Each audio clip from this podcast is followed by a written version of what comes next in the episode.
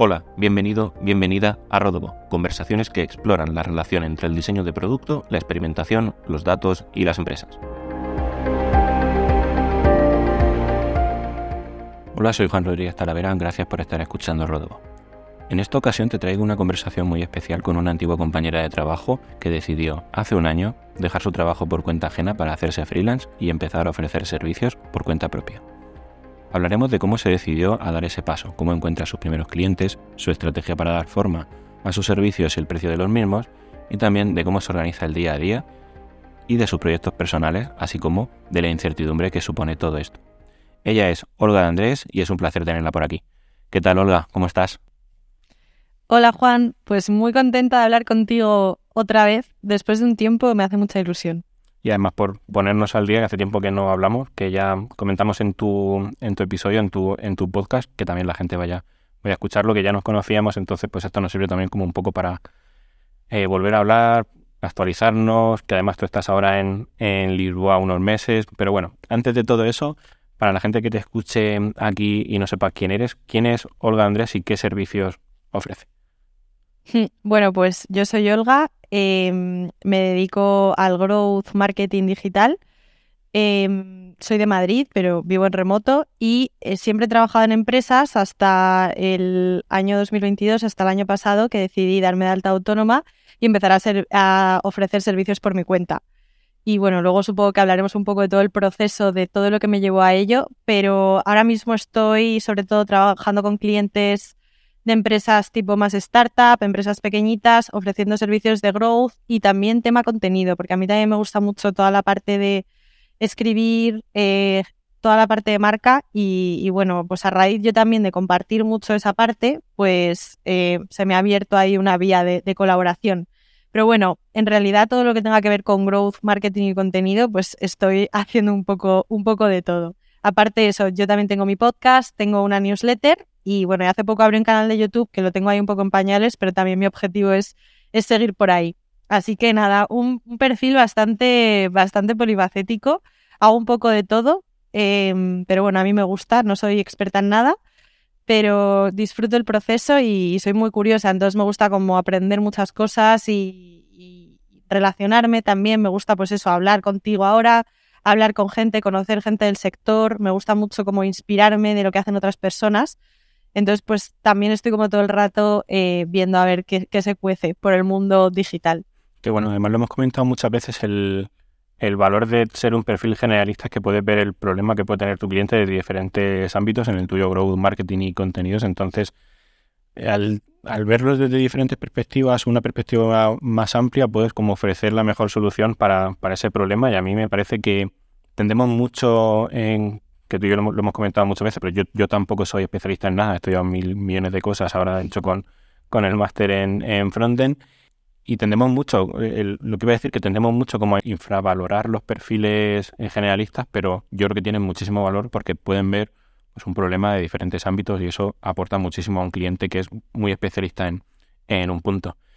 Pero por volver a lo de antes, a ti, ¿qué te llevó a ser eh, freelance? Porque comentabas que habías empezado a ser, a ser freelance en, en 2022. ¿Qué te llevó a ello? ¿Cómo decidió dar ese paso? ¿Cuáles son esas sensaciones que te llevan a ello? Sí, pues fue, fue un camino bastante complicado. Primero aclarar una cosa, que además he visto hoy un tuit de Bosco que ponía eh, autónomo es tu fiscalidad, o sea, yo realmente fiscalmente soy autónoma, pero em, empresarialmente, o no sé cómo llamarlo, soy freelance, ¿vale? Porque un poco por también diferenciarlo, que lo he visto hoy he dicho, lo tengo que decir.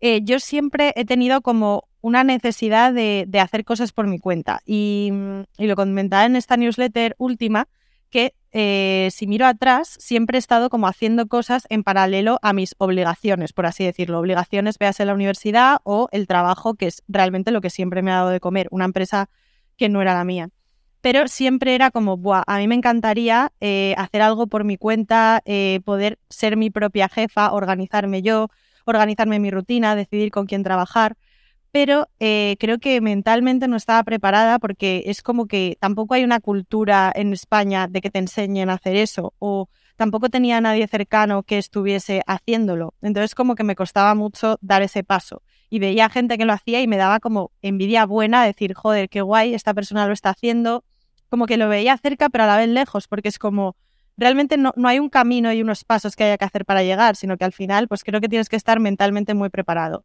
Y, bueno, yo eh, trabajaba en Pro Hackers contigo, de hecho, y veía pues a nuestro alrededor, pues teníamos a Pablo que tenía lo de Sharing Away y pues tú tenías tu newsletter y tu podcast también. Y yo decía, joder, yo también quiero hacer cosas. Entonces, a raíz un poco de inspirarme de otras personas, empecé a compartir eh, pues contenido en LinkedIn, la newsletter, en Twitter. Y de repente sí que noté que había pues respuesta por parte de la gente y que eh, había profesionales que pues me pedían consejos o ayuda eh, o incluso servicios que yo ni siquiera sabía que podía dar. Y así pues empezó un poco la cosa. yo me acuerdo que acepté como mi primer cliente sin ser autónoma ni nada en marzo del año pasado porque tú puedes facturar hasta, o sea, tú puedes facturar sin ser autónomo eh, si no tienes unos ingresos recurrentes.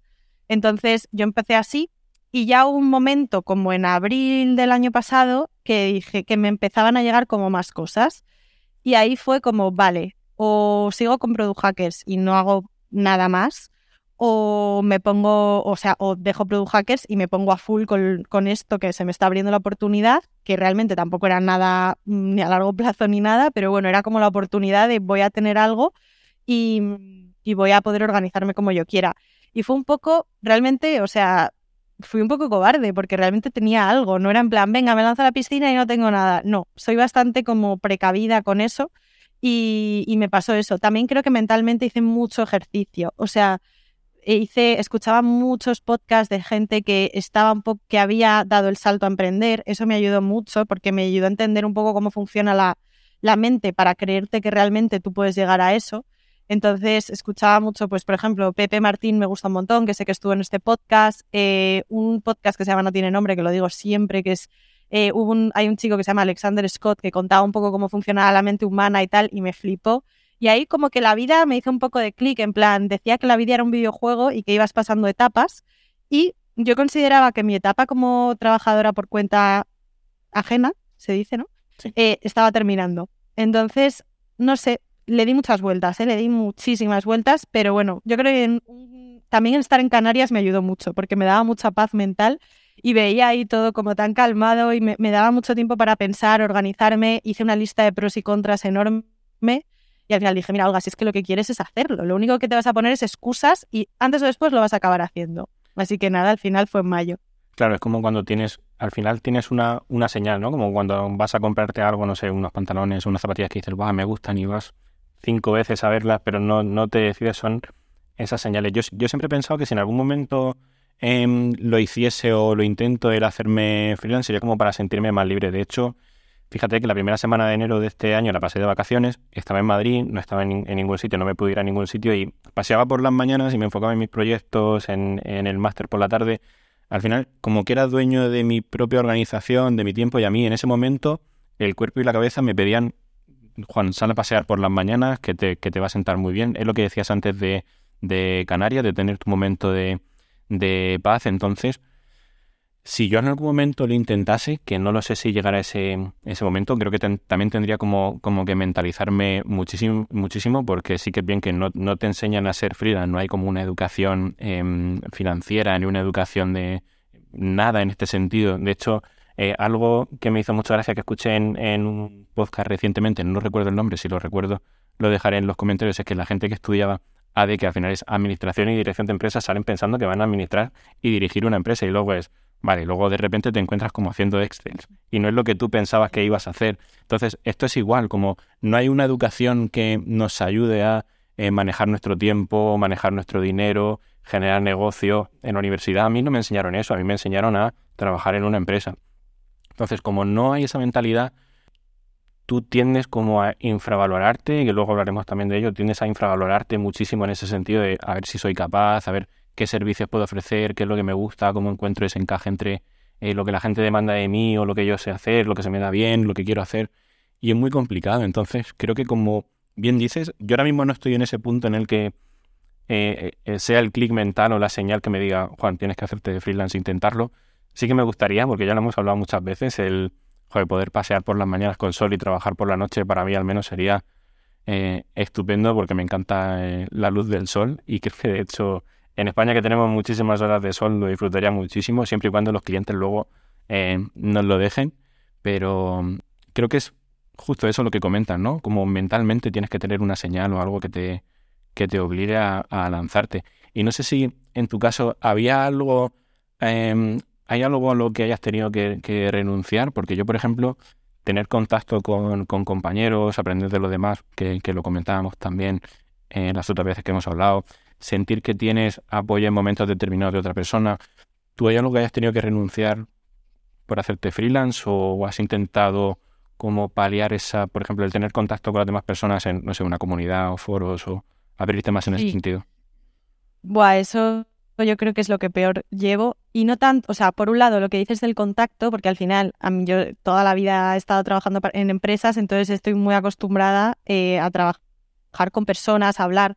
Si tengo un problema, exteriorizarlo, desahogarme, o sea, no tengo ningún problema en decir lo que pienso y en y tal. Y ahora mismo no tengo a nadie que, o sea, no quiero que suene triste, pero al final no tienes a nadie y, si tienes a alguien medio cercano tampoco te va a entender al 100%, porque nosotros en Produja que si teníamos algún problema tú me ibas a entender porque estábamos en el mismo contexto. Ahora mismo, si yo te cuento mi problema, sé que me vas a entender, pero no lo vas a entender como yo lo vivo porque al final es mi contexto propio que no, no entiendes cómo lo tengo todo montado. Entonces, eso es difícil. Y luego también otra cosa que echo de menos es la parte de la validación y, las dudas, porque yo muchas veces hago cosas y no sé si están bien o están mal, porque en una empresa tú puedes decir, oye chicos, he pensado esta idea, ¿qué os parece? O tengo, he montado este framework así, o lo que sea. Y hay gente que te, o te lo va a validar, te va a dar feedback, te va a decir cómo hacerlo mejor, o te va a decir, joder, está súper bien. Yo ahora mismo eso no lo tengo. Entonces, eso es difícil porque tienes que ser como mucho más perfeccionista o por lo menos quedarte tú muy contento con el resultado y luego ya cuando lo ves con el cliente o en, si haces algo para una audiencia o lo que sea, son ellos los que te van a valorar y ya es como el paso final. Entonces, esa parte eh, sí que la llevo peor. Es verdad que a nivel... O confiar, o confiar muchísimo más en ti en ese sentido, ¿no? Que al final eso es lo que te da el, el estar claro. como, como freelance. El hecho de que tienes que confiar mucho más en ti, aunque el síndrome de impostor siempre va a estar ahí, pero bueno. Hmm. Sí, es complicado. Yo creo que esa parte, o sea, bueno, ya cuando lo has hecho, yo también estoy en mi primer año, entonces, y de hecho ahora miro atrás, estamos ahora mismo grabando esto en febrero y yo me di de alta autónoma en junio de 2022, yo ahora miro atrás y digo, vale, he mejorado un montón respecto a, en, en ocho meses, he mejorado mucho, pero em, cuesta, cuesta al principio, pues va a costar y, y es normal, no pasa nada. Entonces, eso 100%. Y luego también lo que sí que hago es estar en comunidades, intentar rodearme de gente que, está un poco en la misma situación que yo, aunque es verdad que tampoco es lo mismo, porque tú puedes estar en una comunidad y pedir ayuda a momentos concretos, pero no tienes a alguien en Slack eh, todo el rato decir, oye, he hecho esto, no me sale esto. Esto no lo tengo, por mucho que estés en una comunidad, es muy complicado. Claro, yo siempre he pensado en estos temas que si te muestras vulnerable, y siempre lo he dicho, no solamente en el apartado freelance, sino también en, equipo, que si te muestras vulnerable y haces de esa debilidad de mostrarte vulnerable como una fortaleza en el sentido de pedir ayuda, seguro que otra persona te ofrece ayuda. Es lo hmm. que, es lo que, lo que comentamos anteriormente. Y también creo que todo en este tema es como hacer una balanza, ¿no? Si pruebas una vez a ser freelance y ves que tienes que renunciar a mucho, quizá no es para ti. O sea, para mí no es tanto el renunciar ahora que lo pienso, sino el comprobar y aceptar que, es el estilo de vida que te hace feliz. Ir a buscar tus propios clientes, el desarrollarte también personalmente, porque te desarrollas tanto personalmente como profesionalmente mucho. Antes lo, comentábamos el tema de dudar de si esto está bien, es que eso al final es profesional y personal, creo. Hmm.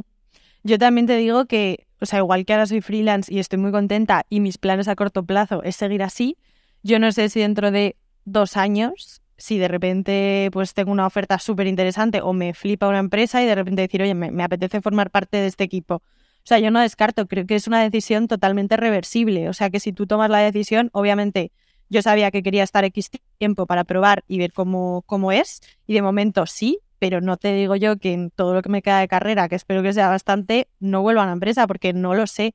Entonces creo que también hay veces que tomamos unas decisiones eh, pensando que eso, que va a ser irreversible o que te va a cambiar la vida para siempre y en realidad siempre estás a tiempo de volver a una empresa y sabes que eso, tienes esa opción.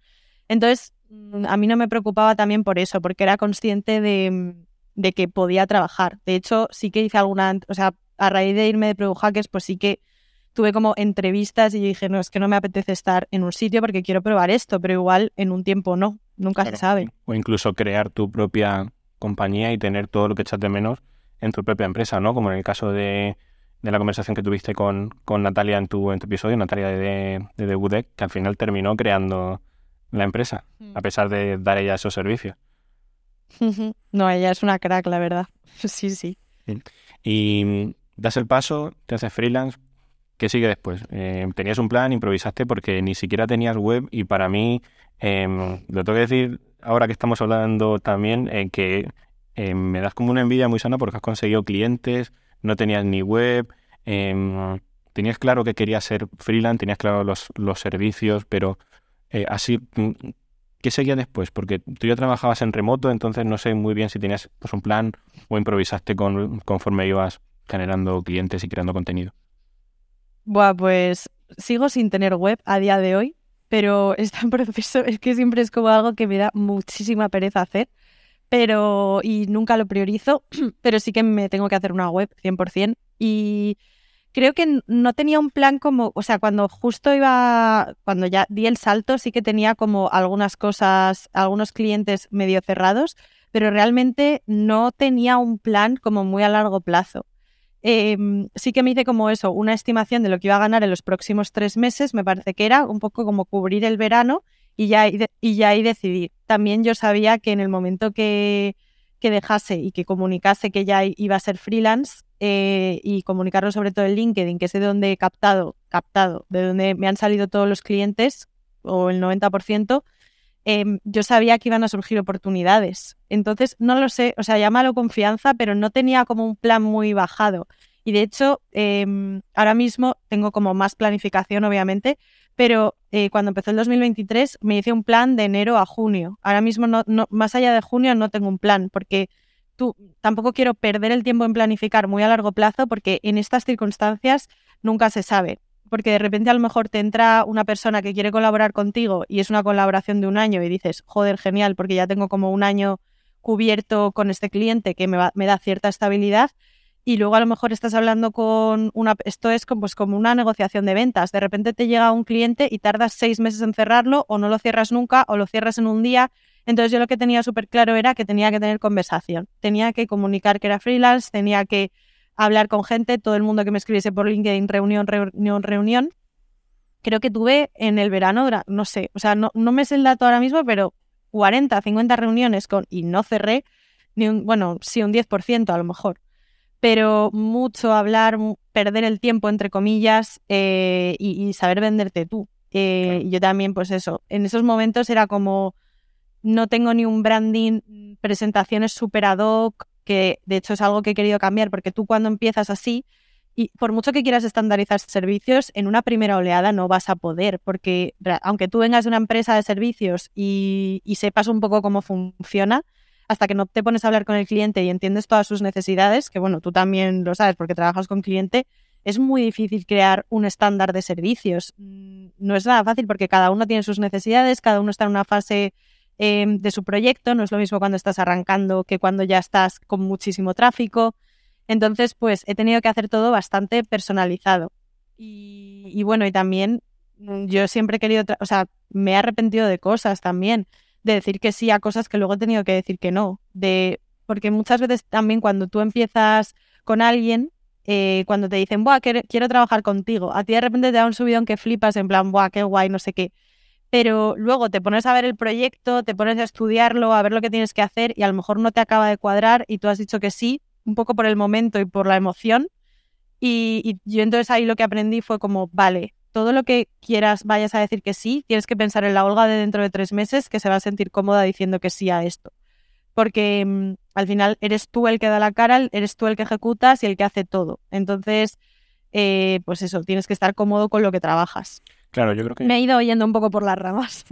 claro, yo creo que las grandes transiciones siempre llevan su tiempo. Y de hecho es que te he leído un par de veces cómo escribir, que revisas tus objetivos cada, cada tres meses y no sé si realmente el ser freelance es algo que encaje con unos objetivos tan a largo plazo de dos años, un año. Por eso bien como revisar esos objetivos cada tres meses, ponértelos a seis, porque em, además de que yo, por ejemplo, no soy de esas personas que piensa que, bueno, que que piensa que todo necesita eh, su tiempo para convertirse en un servicio o en un producto que la gente quiera comprar, el hecho de revisarlo cada tres, seis meses es lo que te va a hacer como iterarlo y llevarlo hasta el punto de decir, vale, ya he recogido esta información por parte de quienes han sido mis clientes, voy iterando hasta lo que yo quiero, quiero hacer y lo que se me da bien ofrecer. Entonces, tener como esa revisión cada tres, seis meses es lo que te permite construir esa transición, entiendo, desde que empiezas hasta que finalmente pues tienes algo sólido como no sé, una propuesta de valor sólida de pues eh, soy Juan o soy Olga, me dedico a esto, esto y esto. Y todo lo que entre, todo lo que estabas comentando de saber a qué renunciar, lo vas a saber con una mayor claridad porque te han marcado, ¿no? Que entiendo como esas vistas de revisar objetivos cada, cada cierto tiempo en periodos cortos. Si lo revisases en periodos largos, pues igual decías que sí a más cosas que las que luego a lo mejor podías abarcar o no te está haciendo feliz, entonces igual tu percepción sobre ser autónomo, bueno, autónomo freelance en este caso, puedes seguir con el tuit de, Bosco, como cambia, ¿no? No sé si es más o menos como esa dinámica de revisarlo y al final. Claro, sí, sí, o sea, y sobre todo que yo me he dado cuenta también que es toda una montaña rusa. Es que puedes tener una semana que no te entra como nada de decir, joe, y es que es una montaña rusa a nivel negocio y a nivel emocional, porque puedes tener una semana malísima de decir, imagínate, se cae un cliente o de repente no tiene reuniones o, o, lo que sea, y luego una semana de que todo el mundo te habla, todo va súper bien.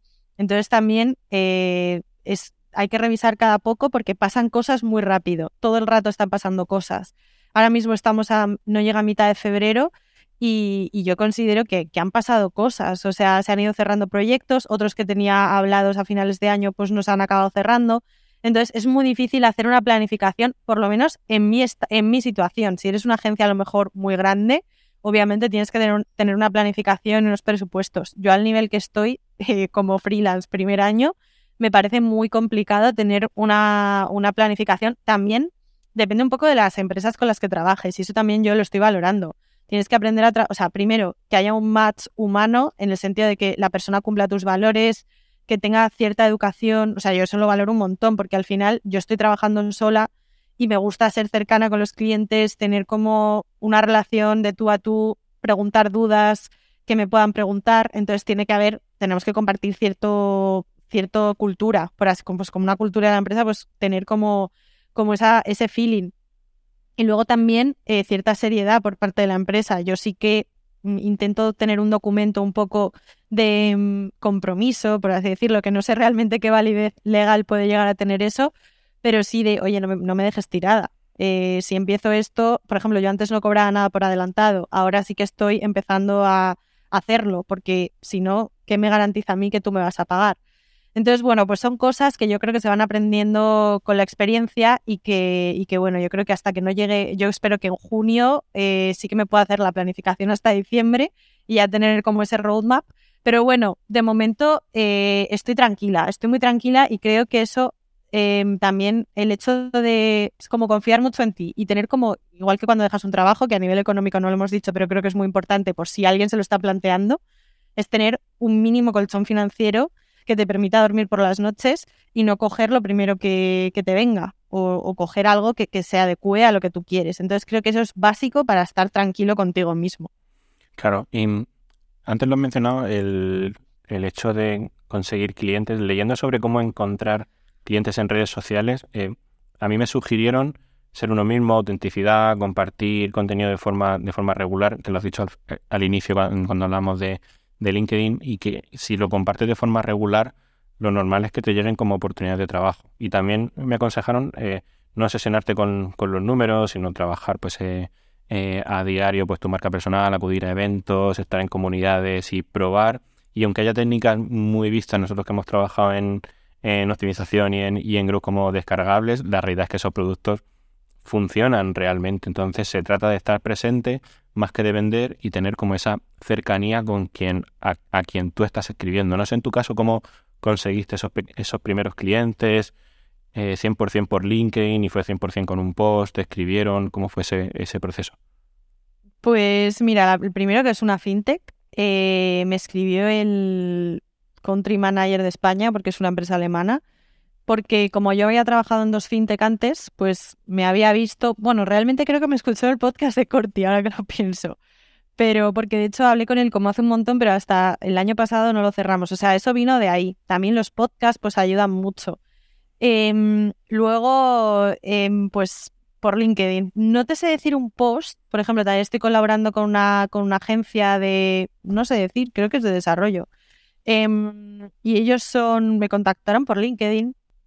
Todo me ha venido por LinkedIn, pero no digo, ah, este post me ha traído un cliente. Eso no lo tengo, Es la suma, no lo tengo medido. Sí, es la suma y, y luego también estar atento. eh, estar atento y a lo mejor si tú de repente ves una oportunidad, pues también escribir a, a la marca. Yo, por ejemplo, mm, vi un producto, esto no me ha salido nada, pero yo de repente si vi un producto que me encanta, vi un producto que se llama TikDin, que es como un TikTok pero de producto. ¿Te suena? No. Eh, está muy chulo. Y entonces yo lo vi porque un chico de la empresa me agregó y me metí en el producto y dije, guau, qué chulo. Y escribí al CEO en plan, hola, ¿qué tal? No sé qué, soy Olga. Y le conté un poco mi película y no me contestó.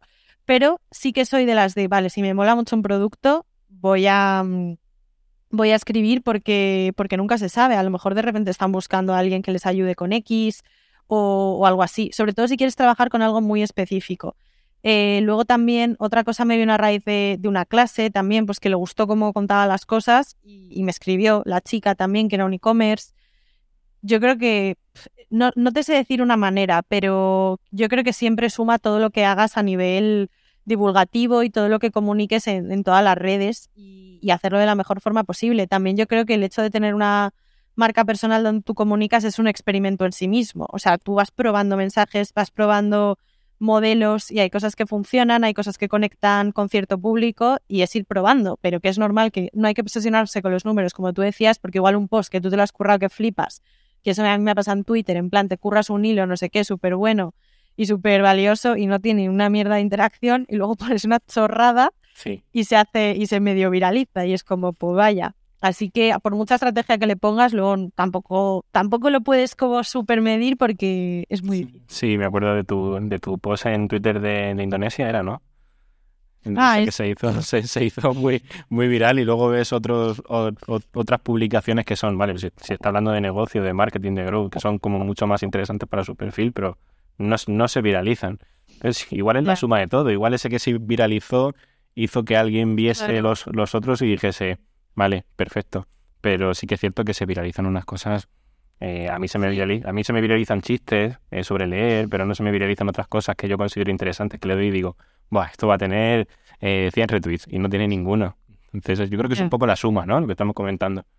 Sí, que llegas a gente, o sea, que de repente es como, bueno, hay a personas que de repente ya saben, saben quién eres. O sea, de repente, pues eso, te empieza a seguir alguien pa- que para ti es como un referente, una persona tal, pues ya por lo menos estás en el radar de algo, aunque no te haya hecho retweet, pero que ya estás ahí como medio metido. Y hay otra cosa que iba a decir es que de Twitter mm, casi no, no me ha venido nunca casi nada. O sea, a lo mejor de repente cuando me saqué la certificación de Connective, me escribió gente, pero era gente que no eran clics buenos, era gente que o se quería medio aprovechar. O sea, en, en Twitter hay mucha morralla, la verdad, lo siento que lo diga así, pero no es gente como que realmente esté dispuesta a pagar por un servicio, es más gente que le interesa aprender algo o no sé, es mi percepción un poco de lo que yo he vivido. A lo mejor en otros casos es diferente, en mi caso es así. Conversación, ¿no? Y compartir, y compartir conocimiento. Está como más en Twitter por el hecho de ser una red eh, o un microblogging que lleva, no sé, en el teléfono y que es mucho más fácil compartir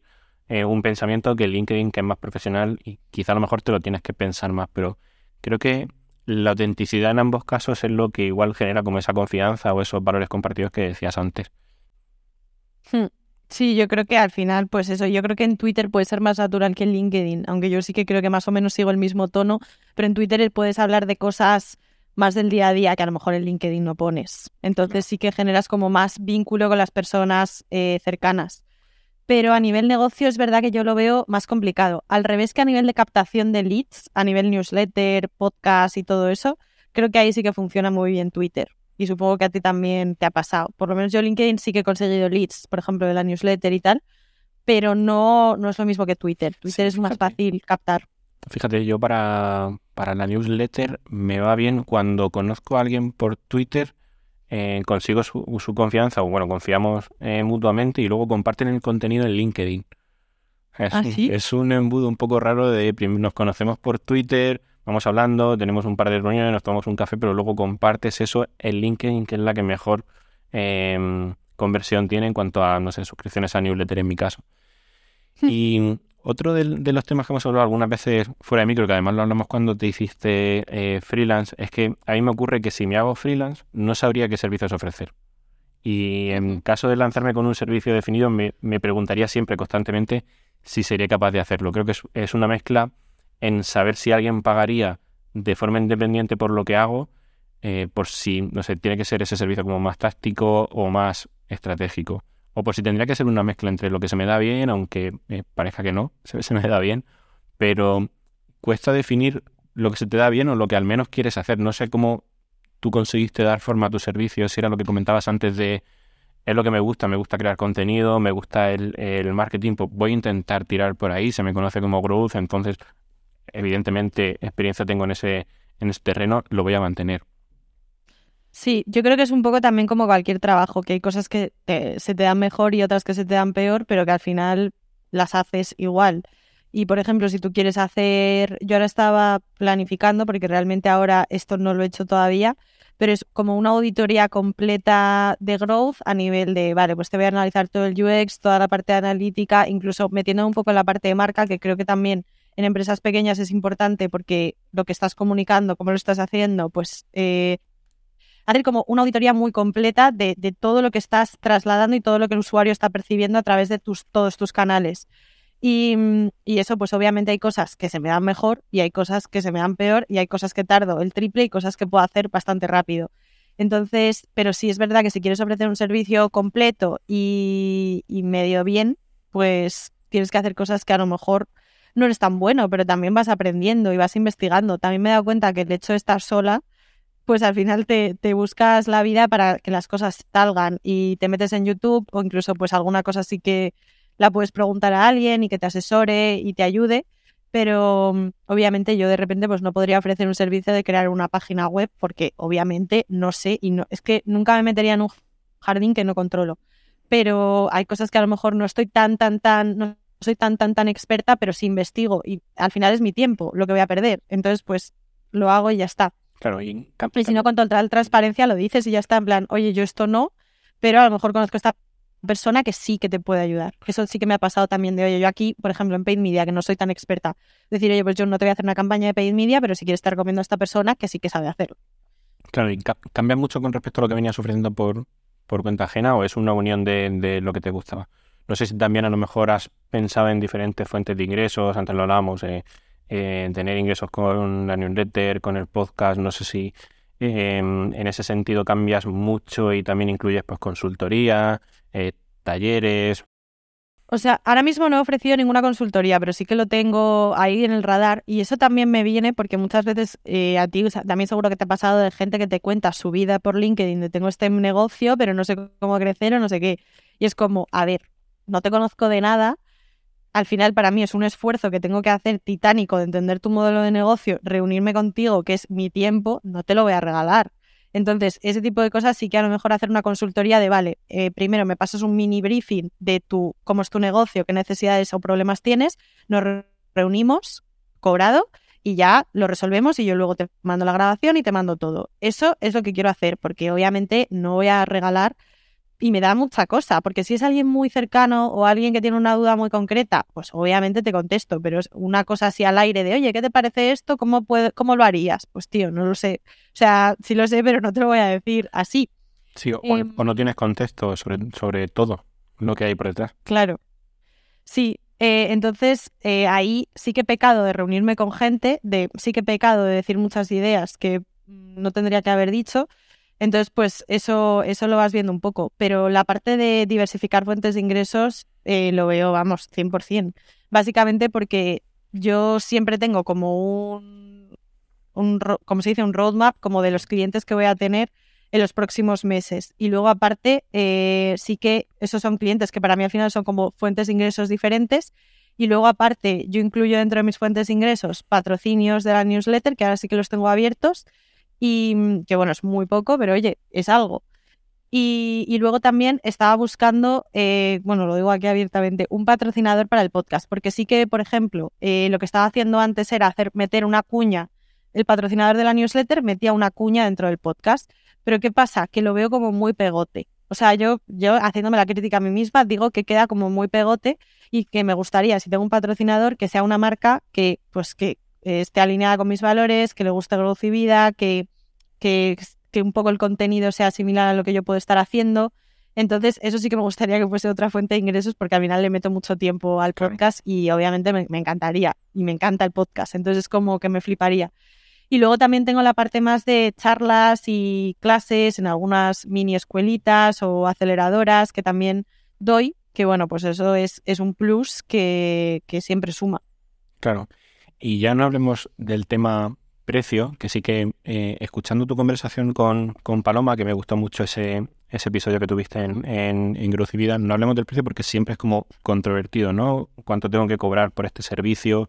Si lo bajo para tener que llegar a más clientes, si los clientes, eh, si tengo a los clientes justos eh, que decidan pagar por ese, por ese servicio. Mm, te, te, lo llego a plantear, no sé cómo, cómo es tu proceso aquí, porque yo... Lo veo fatal.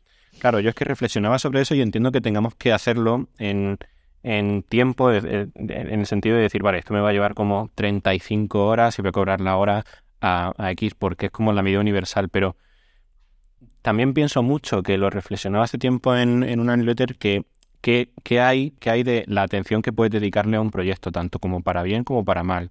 O estimar justo el precio que tienes que cobrar como en base a hitos. Por ejemplo, un roadmap abierto con unos objetivos concretos y no sobre tareas. Vale, pues voy a llegar a este objetivo y llegar a este objetivo cuesta tanto. Las horas que yo le dedique es contabilidad mía interna. Tú vas a tener tu objetivo. Si yo le dedico menos horas, pues obviamente mejor para mí porque me está saliendo más rentable este, este proyecto. Y sobre precio, imagino que todos eh, lo hemos hecho, pues coges la base de, de la consultoría que todos conocemos y al final parte de ahí. Yo he hecho, yo eso lo llevo regular y también es un experimento que voy probando. El primer cliente que cogí, bueno, y que sigo con ellos, que son la fintech, lo estoy haciendo por horas y no me gusta, pero ya lo, ya lo tengo así. Entonces, eso ya es muy difícil. Cuando ya has cerrado algo, es muy difícil luego cambiarlo. O sea, es más complicado que hacerlo desde el principio. Entonces, eh, yo horas nunca lo recomiendo. También es injusto porque es verdad que a lo mejor al principio tardas más o tu primera vez que lo haces por horas, un servicio, vas a tardar más porque lo estás empezando, pero realmente cuando ya has hecho 10 cosas iguales, la décima la vas a hacer mucho más rápido, pero realmente tu valor es el mismo. Entonces no puedes, em, el precio no puede depender de la hora, sino al final es del valor que estás aportando.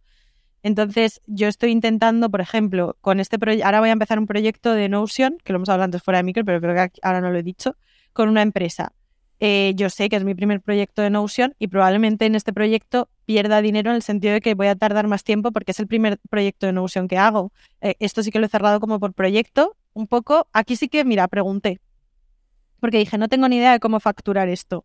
Y pregunté a los de Notionología, que ellos llevan proyectos de Notion, y más o menos me contaron un poco cómo lo hacían ellos y un poco en base a lo que me dijeron y realmente como era mi primer proyecto y yo a ellos les conozco, les he cobrado un poco menos porque, pues no sé, porque yo también me gusta sentirme cómoda un poco con, con, lo que hago para arriba y para abajo.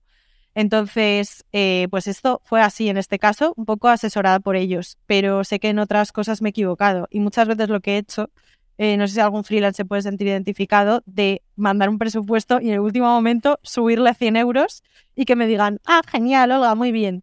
Y ahí digo, menos mal que lo he subido porque si no, eh, y, aún así cuando me dicen a todo que sí, digo, mierda, lo estoy haciendo muy barato. Y alguna vez he dicho, va, me voy a flipar. Y me dicen, no, eso no lo podemos pagar. O sea, realmente no sé exactamente el precio porque también depende de la empresa que esté ahí. Es muy complicado. O sea, el tema del precio a mí me, me cuesta mucho. Claro, yo lo hablaba con un compañero de, ventas en la oficina y me decía, no, es que este cliente tiene, em, por ejemplo, por decir una cifra, tiene 10.000 euros, porque sea redondo. Yo decía, vale, pues vamos a cobrar 10.500 o la propuesta tiene que ir orientada a, vender el servicio por 10.500. Y decía, no lo van a comprar. Digo, para bajar siempre hay tiempo.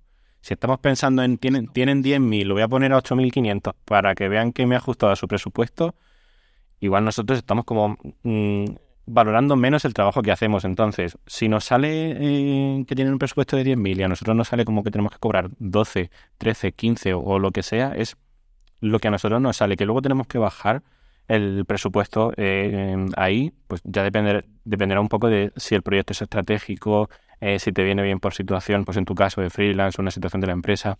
hay millones de casuísticas y millones de variables que hay que controlar en ese sentido. Pero el hecho de ya habrá tiempo para bajarlo, lo voy a poner como yo creo, y ya habrá tiempo para negociar ese precio, para mí tendría que ser base. Entonces, creo que muchos freelance se pueden sentir identificados de subo 200 euros, me lo han cogido, pues quizá a lo mejor el siguiente tienes que partir de esa vía. Sí. Justo, sí, sí, sí. Y, y, eso, que yo creo que es ir probando y, y viendo a ver cómo, yo creo que también cuando ya llevas más tiempo y cuando depende un poco también de la necesidad que tengas. Si de repente estás hasta arriba, dices, oye, pues lo pongo súper alto y si me pagan genial, o de lo que te gusta el proyecto. Si de repente el proyecto no te gusta mucho, lo pones muy caro y si te lo compran, pues dices, bueno, pues económicamente me compensa aunque el proyecto no me guste tanto. Pues yo creo que es, es un balance. Claro, y luego la realidad, lo que comentamos, manda y en algún momento tienes que coger ese proyecto. Y claro. en algún momento tú en todo este proceso que hemos comentado has dudado de ti, has tenido síndrome de impostor, porque ¿qué haces en esos momentos en los que, mm, no sé, te, preparas por si algo no va bien o es siempre mentalidad positiva? Creo que he leído en, bueno, al inicio de, año en, tu newsletter he leído que vas a dedicar como más tiempo para ti, no sé si eso es algo que te beneficia en ese sentido para síndrome de impostor. Sí. Bueno, yo dudo de mí casi todas las semanas. Eh, tengo algún momento de bajón, también tengo muchos momentos de subidón y de, y de creérmelo, pero tengo muchos malos y de decir que, o sea, nunca me he arrepentido de decir, joder, mm, ¿por qué estoy haciendo esto? Pero sí que mm, pues me he sentido pequeña, me he sentido que, mm, que no sé hacerlo, pero creo que es, es, totalmente normal. Y como me pasa, también me pasaba cuando trabajaba para una empresa, porque también soy muy así, entonces ya llevo conviviendo con ello siempre. Y, y, bueno, intento, intento cuidarme esos días. Sí que es verdad que también me ayuda a hacer tareas que no me supongan como mucha creatividad o mucha estrategia, sino a lo mejor hacer cosas mecánicas que tengo que hacer. Pues un research de algo. O no sé, como cosas que no me esté comiendo mucho la cabeza, sino cosas que sean documentar o yo que sé, pasar métricas o algo así. Eso me relaja un poco porque me estoy sintiendo útil, estoy haciendo algo útil y no estoy pensando ni dándole vueltas al coco. Entonces ese tipo de cosas también me ayudan. Y luego lo que decías de si yo este año me, me he puesto de palabra autocuidado, porque realmente noto que cuando me cuido, como bien, duermo bien, que eso me lo tengo clarísimo, hago deporte, yo me siento mejor conmigo misma. Incluso ahora cuando paseo y me da un poco el sol, también noto que, me siento mejor. Entonces, y, realmente es que recargas un montón de energía y, y es muy, muy, bueno. Y otra cosa también que me viene muy bien, que no sé si a ti te pasa, es socializar, aunque sea en una videollamada. Cuando tengo una llamada con una persona que me da energía, lo noto un montón y digo, qué bien que he hablado con esta persona, que aunque no le estoy contando mi vida ni nada, pero me ha transmitido su, su, feeling y yo me siento mejor. Entonces sí que intento hacer esas cosas. Buen rollo, sí, yo siempre empiezo las llamadas con el equipo, no sé, a lo mejor con, bueno, tú, tú lo sabes bien porque hemos trabajado juntos, a lo mejor con, con algún chiste, con algún, eh, ¿qué pasa? Eh, no es directamente empezar a contarnos lo que, lo que pasa en el, en el trabajo. Por cierto, dejaré ese, eh, esa publicación de túnel, creo que fue del 3 de enero, eh, fue uno de, los, uno de, los, primeros días, ah. la del autocuidado, porque me, y me pareció importante en este punto, en, en, este punto, hablando de síndrome de impostor, porque creo que cuando eres eh, freelance, cada acción y decisión que tomes en tu vida afecta al final a tu negocio. Puede ser que si trabajas mm. por cuenta ajena afecte o no en menor o mayor medida, dependiendo de, eh, bueno, trabajando por cuenta ajena, si no eres responsable de traer negocio a, la empresa, va a llegar negocio y tú vas a trabajar em, en, ese, en ese proyecto, pero cuando eres freelance, todas las acciones que tomes en, en, tu vida, no sé si es tu caso, es que va a afectar al negocio. ¿Por qué? Porque sé que suena tópico, pero tú eres tu negocio en ese punto. Entonces, por lo tanto, tu salud también es tu negocio. Entonces, eh, me mm. gustó mucho ese, esa reflexión que hacías del autocuidado, porque al final cuando tomas decisiones saludables ves, ves como los efectos también en tu energía, lo que hablabas antes, la energía, el humor con el que encaran las cosas y para mí eso es súper importante, ya trabajes por cuenta ajena o, o, de freelance. Es que te puede cambiar una reunión, eh, te puede cambiar una, el cierre de un proyecto, el hecho de estar bien porque vas con mucha más confianza, vas a hacer la reunión mucho mejor y el cliente va a percibir en ti algo que si de repente estás fastidiado o no te lo crees o te sientes, todas esas cosas se acaban percibiendo. Entonces sí que yo intento recargarme. También justo, que lo hemos hablado fuera de mí, creo, estoy haciendo el curso de Noemí Carro, que está muy bien. Y justo la última lección que hemos hecho ha sido un poco pues esa parte de autoconocimiento eh, con el sistema de mejora continua que también tiene Elena, que también tengo el curso. Y, Y todo eso al final eh, te ayuda un poco a medir tus picos eh, de productividad, pues cuando eres más productivo, si a lo mejor por la mañana. Yo, por ejemplo, me he dado cuenta que soy más productiva, en, aunque yo no trabaje para nadie en concreto, sé que soy consciente que puedo recibir emails, me puedo escribir por Slack, Discord o lo que sea, y me gusta trabajar cuando casi nadie está trabajando. Un viernes por la tarde, un sábado por la mañana me concentro muchísimo porque es como sé que la gente está haciendo sus cosas y, me gusta mucho ese momento, por lo menos para planificar y todo eso. Entonces, pues bueno, cada uno es ir conociéndonos eh, un poco nuestra energía, cuándo está mejor, en qué momento del día, mm, no sé. Eso es un trabajo importante. Claro, em, por cambiar de tema, comentaba Paul Rodríguez de Mumbler que la mejor forma de entrar en un sector y conocerlo es hacer podcast de entrevistas con los protagonistas de ese sector yo me llevo sus palabras no para entrar en un sector, sino para darte a conocer en ese sentido qué ha supuesto para ti tu, podcast. También para que nos cuentes un poco en, ese sentido si ha sido como eh, pues una vía de captación, si además supone recargar esa energía, hablar con gente. ¿Qué ha supuesto para ti en todo ese camino para, pues yo creo que el, podcast al final lo hago un poco para... siempre me ha gustado conocer gente y entrevistar, eh, bueno, y, conocer un poco cosas, hablar con personas y me encanta que esté grabado porque es como que queda ahí la conversación. Y mm, para mí el podcast realmente a nivel captación, o sea, sí, sí. De hecho, a nivel captación me trajo un cliente que grabé un podcast para un proyecto de otro podcast, eh, para un evento de Digital Nomads. Sí que me ha traído algún cliente. Pero eh, me han traído invitaciones a otros podcasts, por ejemplo, pues a lo mejor estar aquí o en otros que he estado, eh, me ha traído pues a lo mejor seguidores en la newsletter.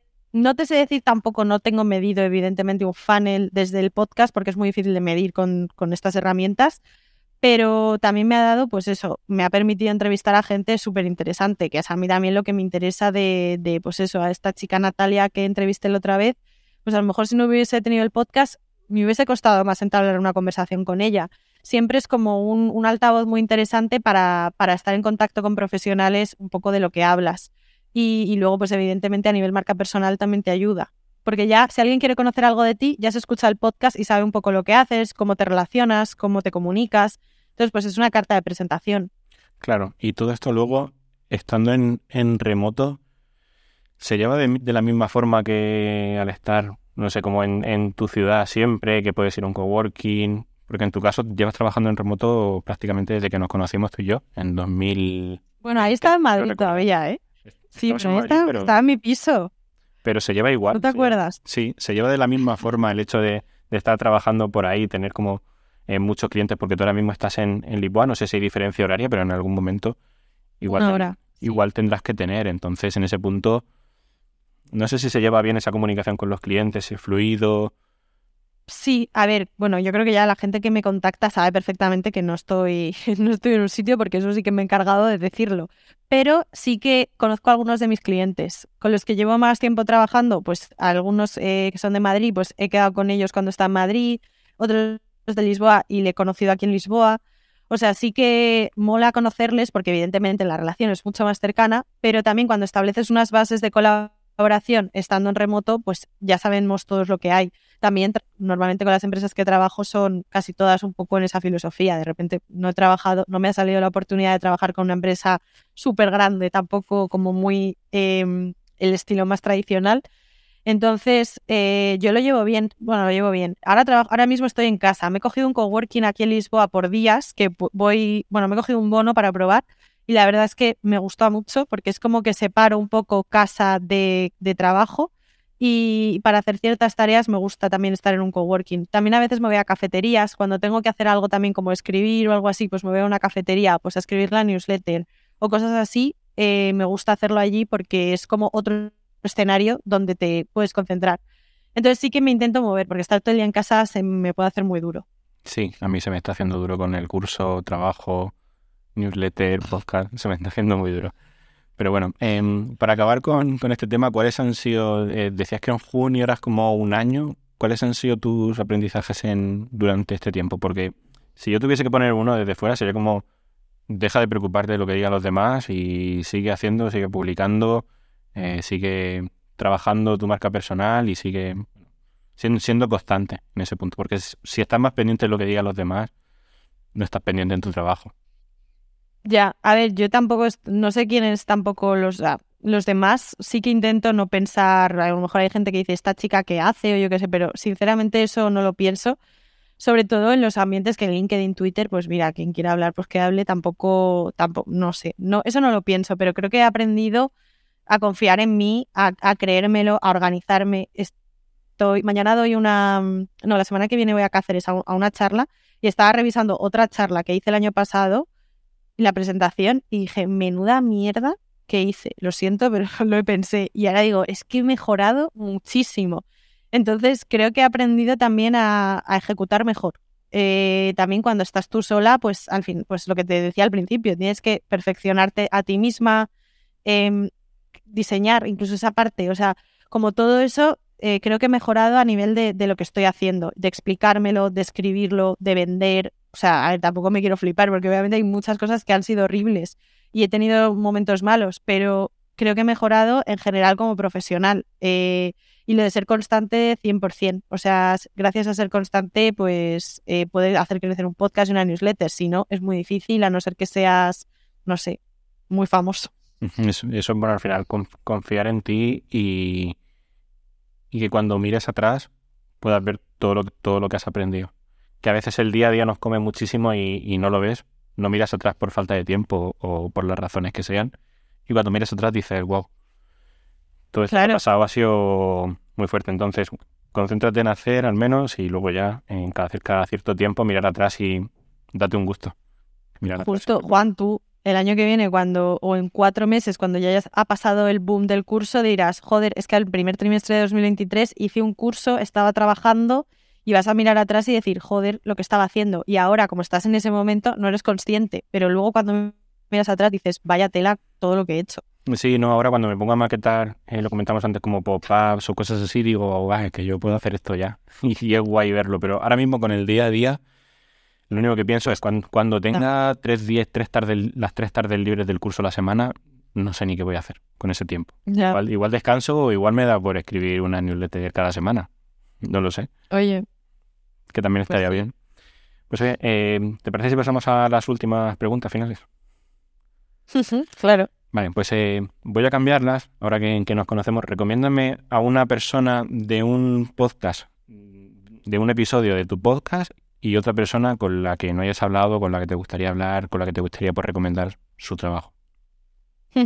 Vale, ahora me dices tú también la que estabas pensando. Venga. Yo, bueno, no lo sé. Bueno, has, mencionado la de Paloma, que no sé si era esa, pero yo no te iba. ¿Ibas a decir Paloma? Iba a decir Paloma, pues, otra. Mm, iba a decir Paloma por ser un tema tan controvertido el del dinero y lo bien que lo tratasteis. Y luego me gustó mucho la de Manuel por su filosofía a la hora de crear, hacer cosas, probar, que fue muy, muy inspirador en ese punto. Sí, Manu es majísimo, es, es portugués además. Y, y muy chulo, pero yo te iba a recomendar a Carla Mourinho. No sé si lo has escuchado ese. Escucha un poco, sí.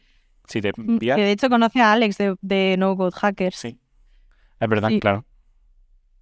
No sé qué les os ayudó con algo, bueno, no sé muy bien si tú estás muy metido en eso, pero que estuvo ahí metida y Carla es majísima, está viviendo en remoto también, pero hace lleva la parte de PR. Creo que estaba en Fresh, en Shakers, o sea, como con varias startups también y está haciendo cosas muy chulas. Qué bueno. ¿Y una persona que no haya pasado por tu podcast, que te guste su trabajo, pues ya he mencionado y ha pasado por este eh, a Pepe, que me gusta. Eh, antes también estaba escuchando que también como que yo echo de menos la figura femenina muchas veces en, en esto y Carmen Mora me, me, ha parecido también una tía que sabe un montón, escuchando tu podcast que sé que trabaja también en No Code Hackers. Y también Elena Madrigal no he tenido el gusto, sí que hemos hablado por correo y tenemos pendiente cómo conocernos pero no nos conocemos todavía y, también es alguien a quien no he entrevistado nunca y, me encantaría. Pues prepara, prepara el cerebro bien porque Elena... Ya, es que quiero estar como preparada. Te va a dar, te va a dar muchos inputs. Elena es una crack y seguro que, que te dio ese punto. Y luego eh, un recurso podcast cine, no sé, lo que, lo que te apetezca, que siempre lo comentamos. Creo que has comentado un podcast antes al inicio. Sí, es que lo recomiendo todo el rato. Eh, se llama No tiene nombre. En realidad no tiene, o sea, está muy chulo porque son dos amigos que hablan sin ningún tipo de guion, eh, pero a la vez hablan de cosas un poco a veces de su vida a día, día a día. Ellos se han alquilado, una, son los dos, eh, cada uno tiene como un poco su negocio, uno tiene una empresa de podcast y el otro vende cursos. y, hablan como un poco de cómo les va la vida, pero también discuten mucho sobre tema empresarial, eh, marca personal, están muy chulo y son muy majos. Qué bueno. O sea, que recomiendo ese porque es un poco más soft de, aprender. O sea, como que no es un podcast que tengas que estar como, por ejemplo, el de Lenis, este, que ese me lo hago yo rollo apuntes, pero ese no me lo pondría un sábado por la mañana. Un sábado por la mañana me pongo no tiene nombre. Qué bueno. Pues eh, nada, darte las gracias por tu tiempo, eh, que haya servido para ponernos al día y también para que quien nos esté escuchando pues haya llevado pues también ideas sobre freelance y que lo intenten también, si están pensando en ello, que encuentren como su chispa o su, señal. Y nada, pues eh, muchas gracias por tu tiempo y estamos en contacto. Un placer estar en Rodogo y nada, un abrazo enorme, muchísimas gracias. Un abrazo, gracias.